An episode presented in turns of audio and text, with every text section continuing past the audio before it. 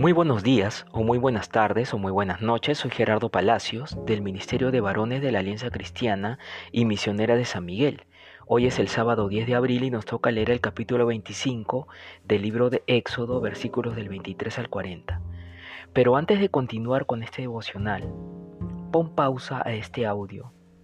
Tómate unos minutos de oración pidiendo a Dios claridad y entendimiento de esta porción que nos toca.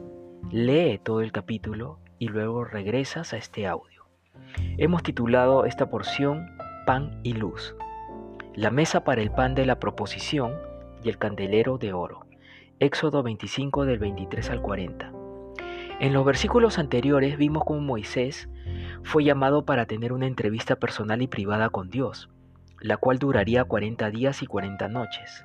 Moisés fue llamado para entrar en la gloria de Dios, que es lo que se conoce como la Shekinah, que es la nube que cubrió el monte Sinaí. Cada uno de los materiales de la ofrenda que Dios pidió al pueblo fueron usados en la construcción de la estructura que Dios mandó a Moisés construir. Y cada uno de estos materiales tiene una representación relevante, simbólica y espiritual para la construcción. En esta reunión con Moisés, Jehová le muestra el diseño del santuario donde habitaría con su pueblo.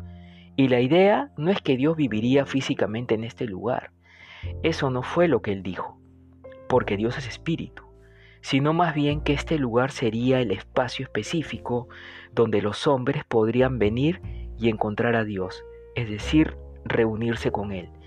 En esta cita con Moisés, Dios también le muestra el diseño de todos los utensilios que irían en este santuario, llamado el tabernáculo de Jehová, que sería una tienda móvil y no una estructura permanente. En versículos anteriores vimos el primer artículo que es el arca del pacto, y en esta porción que nos toca leer llegamos al diseño del segundo elemento, que es la mesa para el pan de la proposición, y también vemos el diseño del candelero de oro, que es el tercer elemento. La mesa para el pan de la proposición, o llamada mesa de los panes, sería hecha de madera de acacia y cubierta de oro puro por dentro y por fuera, con una cornisa de oro, Debía de tener cuatro anillos de oro también y varas para ser cargada, lo mismo que el arca del pacto. Y también debía tener platos, tazones, cubiertos y así sucesivamente para acompañarla, y todos estarían hechos de oro puro. Esta mesa sería usada, como más adelante se explica en Levítico 24, 5 al 9, para colocar doce panes que representaban a las doce tribus de Israel, un pan por cada tribu. Podemos entender con este mueble que Dios quería comunicar las condiciones de igualdad para todos en esta nación, el compañerismo y la unidad ante los ojos del Señor, lo mismo que la provisión de Dios para toda esta nación, provisión material y espiritual por supuesto.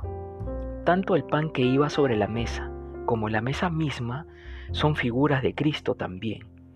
Esta mesa debía ser hecha de madera de acacia y cubierta de oro puro, donde la madera representaba la naturaleza humana de Jesús y el oro puro representaba la deidad de Cristo. Ambos materiales juntos hacían la unidad del mueble. Así como en Jesús hay dos naturalezas distintas, una humana y otra divina. En esto reside el misterio de nuestra fe. Dios se manifestó como hombre, como dice 1 de Timoteo 3:16, e indiscutiblemente grande es el misterio de la piedad. Dios fue manifestado en carne. Un mueble hecho de madera y de oro nos habla de cosas insondables. En Colosenses 2.9 el apóstol Pablo dice, porque en él habita corporalmente toda la plenitud de la deidad. Su deidad y su humanidad nunca se fusionaron y aún así existe una sola persona en el mediador, el cual es Cristo.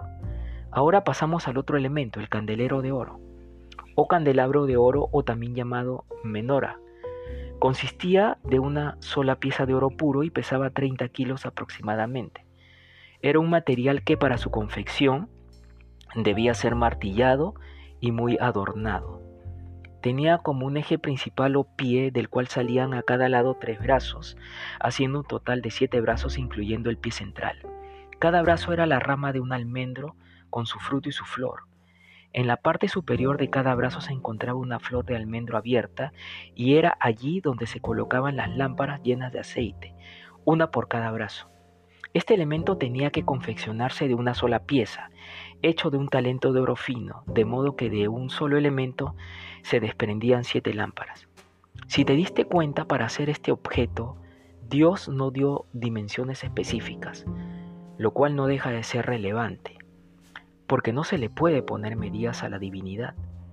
Dios es omnipotente, omnipresente y omnisciente. Dios es inconmensurable. Por eso Pablo nos dice en Efesios 3, 18, 19, que oraba para que seamos plenamente capaces de comprender con todos los santos cuál sea la anchura, la longitud, la profundidad y la altura, y de conocer el amor de Cristo que excede a todo conocimiento, para que seamos llenos de toda la plenitud de Dios. Las flores del almendro que Dios especifica en el diseño nos recuerdan a aquella vara de Aarón que reverdeció. Cuando el sacerdocio de Aarón fue puesto en duda, el florecimiento de su vara de almendro estableció y confirmó su derecho al sacerdocio. La vara de almendro, una rama totalmente muerta, recobró la vida y produjo fruto. Acabamos de celebrar la Semana Santa y hemos recordado el triunfo de Cristo en su resurrección. De la misma manera, Cristo fue confirmado como Hijo de Dios por su resurrección de los muertos. La resurrección fue la aprobación y el amén de Dios para su Hijo. Hay mucho que decir en cuanto a la mesa y el candelabro, pero una de las cosas que resaltan es que el candelabro estaba frente a la mesa de los panes de la proposición, alumbrándolo continuamente. Como dato extra, este candelero no se podía apagar, tenía que arder desde la tarde hasta la mañana, siendo tarea diaria del sacerdote su encendido, su suministro, realizado con aceite puro de olivas machacadas y su limpieza también. Tenía que arder continuamente y esta luz no se podía extinguir. ¿Qué verdades teológicas podemos extraer para nosotros de esta porción? La mesa para el pan de la proposición y el candelabro de oro estaban situados en el lugar santo, en el lugar de la adoración. En el versículo 30 leemos, y pondrás sobre la mesa el pan de la proposición delante de mí continuamente. Este pan servido en esta mesa era cambiado cada sábado, y así como el pan representa el sustento y la provisión física de Dios, también representa el sustento espiritual para nosotros. Jesús dijo que Él era el pan de vida y que sus palabras son espíritu y son vida. Solo la palabra de Dios puede sustentar tu vida espiritual, porque la vida eterna es un don y necesita de una comida especial para sustentarla, para ayudarla a crecer y fortalecerla. El pan de la proposición representa a Cristo como aquella comida especial. Habrás escuchado de decir por ahí que somos lo que comemos, ¿no? Así que te pregunto, ¿ya has participado de este maná, de este pan del cielo? ¿Ya has venido a Cristo para perdón de pecados y salvación eterna? Si no es así, te invito a que creas en Jesús como tu Señor y Salvador. Porque si no eres de Cristo, jamás podrás entrar en la familia de Dios y mucho menos servirlo. Y es que solo los llamados por Cristo tenemos participación en las cosas consagradas para Dios. Y contrariamente a lo que se pueda pensar como discriminación, este servicio no es para todos, porque en Levítico 22.10 se dice que ningún extraño comerá cosa sagrada.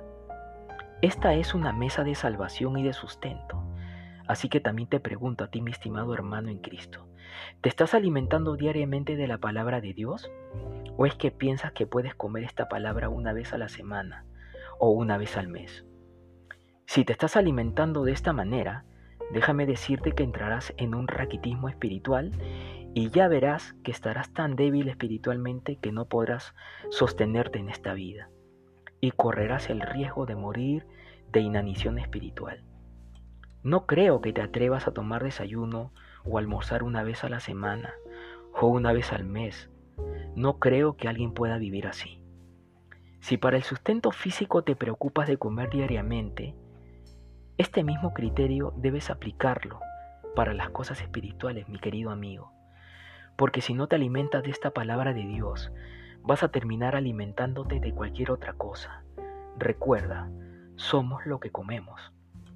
Apocalipsis 4.5 describe, y delante del trono ardían siete lámparas de fuego, las cuales son los siete espíritus de Dios. Las siete lamparillas del candelero de oro representan la presencia del Espíritu Santo en el cielo, pero también representan a la iglesia de Jesucristo en esta tierra.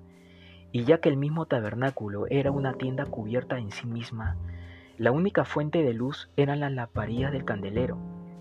¿Estás entendiendo? La única fuente de luz en ese espacio era la luz que proveía el candelabro de oro. Como cristianos, el Espíritu Santo es esa única luz eterna que ilumina nuestra vida, que está con nosotros y en nosotros. El aceite en la Biblia también es una figura del Espíritu Santo, y la lámpara llena de aceite puede indicar la plenitud del Espíritu que cada creyente en Cristo podría gozar, si es que anduviera verdaderamente en comunión con Él. Es de notar que las siete lámparas daban una luz, su principal utilidad era para brillar sobre la parte delantera del candelero, y esto me hace recordar lo que dijo el Señor Jesús en Mateo 5:16. Así alumbre vuestra luz delante de los hombres, para que vean vuestras buenas obras y glorifiquen a vuestro Padre que está en los cielos. Jesús dice que el creyente es la luz del mundo, luz para un mundo que está en tinieblas. No que seamos como la luz, porque eso sería decir una metáfora, sino que un hijo de Dios es la luz del mundo, ¿entiendes? Tremendo, ¿no? También se dice que este candelabro de oro era la representación más perfecta de la deidad de Cristo, porque estaba hecho de oro puro. El hecho que era de una sola pieza nos habla de la vida virtuosa de Jesús, una vida totalmente íntegra y sin pecado. Pero también nos dice que fue labrado a martillo. Los martillazos son el emblema del dolor y del sufrimiento de Cristo en su padecimiento y su muerte. Imagínate esto, mi querido amigo y hermano. El candelabro de oro fue formado de una sola pieza, golpe a golpe, martillazo a martillazo.